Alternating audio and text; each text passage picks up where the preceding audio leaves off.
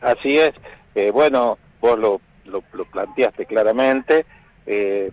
la muerte, también quisieron robarle la muerte a Angelelli, no solo la dictadura, sino la complicidad de,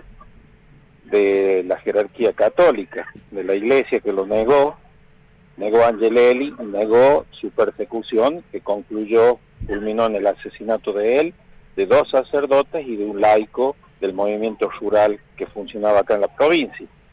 Bueno, así que fue una larga lucha de la memoria, de la memoria del pueblo, la memoria colectiva, la memoria que fue abonada con valentía en un primer momento por poca gente. Las relaciones de fuerza, como se habla tanto hoy,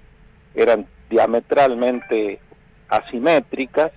éramos muy poquitos en un comienzo y esa memoria creo que fue abriendo camino a la verdad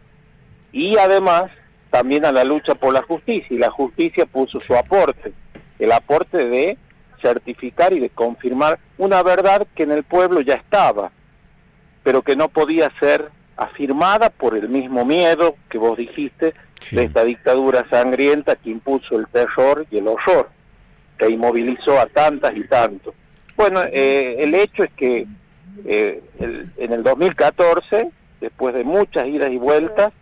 se, se logró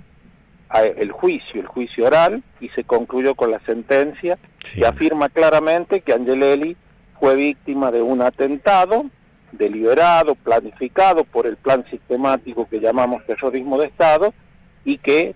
después de producido el atentado fue asesinado en el mismo lugar. Es decir, un homicidio calificado, que fue declarado delito de lesa humanidad y por eso fueron condenados eh, las personas que quedaban vivas en el momento que sucedió la sentencia, el 2014. Esa sentencia fue apelada en casación a la Cámara Nacional de Casación Penal, pero después también fue el recurso extraordinario a la Corte, y la Corte ratificó la sentencia del Tribunal Oral. Eh, esa, esa certificación la solicité yo el año pasado, el 4 de agosto, el día de que conmemorábamos el asesinato la solicité al tribunal oral, fue un trámite largo, engorroso, porque la Corte demora muchísimo, este, parte de lo que cuestionamos de nuestra justicia. Eh, y recién en los primeros días de este año, eh, después de la feria judicial, eh, nos llegó, llegó a mis manos el oficio de la Corte Suprema, y es lo que hemos presentado ayer en la justicia civil de La Rioja, a los fines de que un juez eh, el juez natural, que es el juez civil, eh, frente a este hecho contundente, a esta verdad judicial y a esta verdad histórica,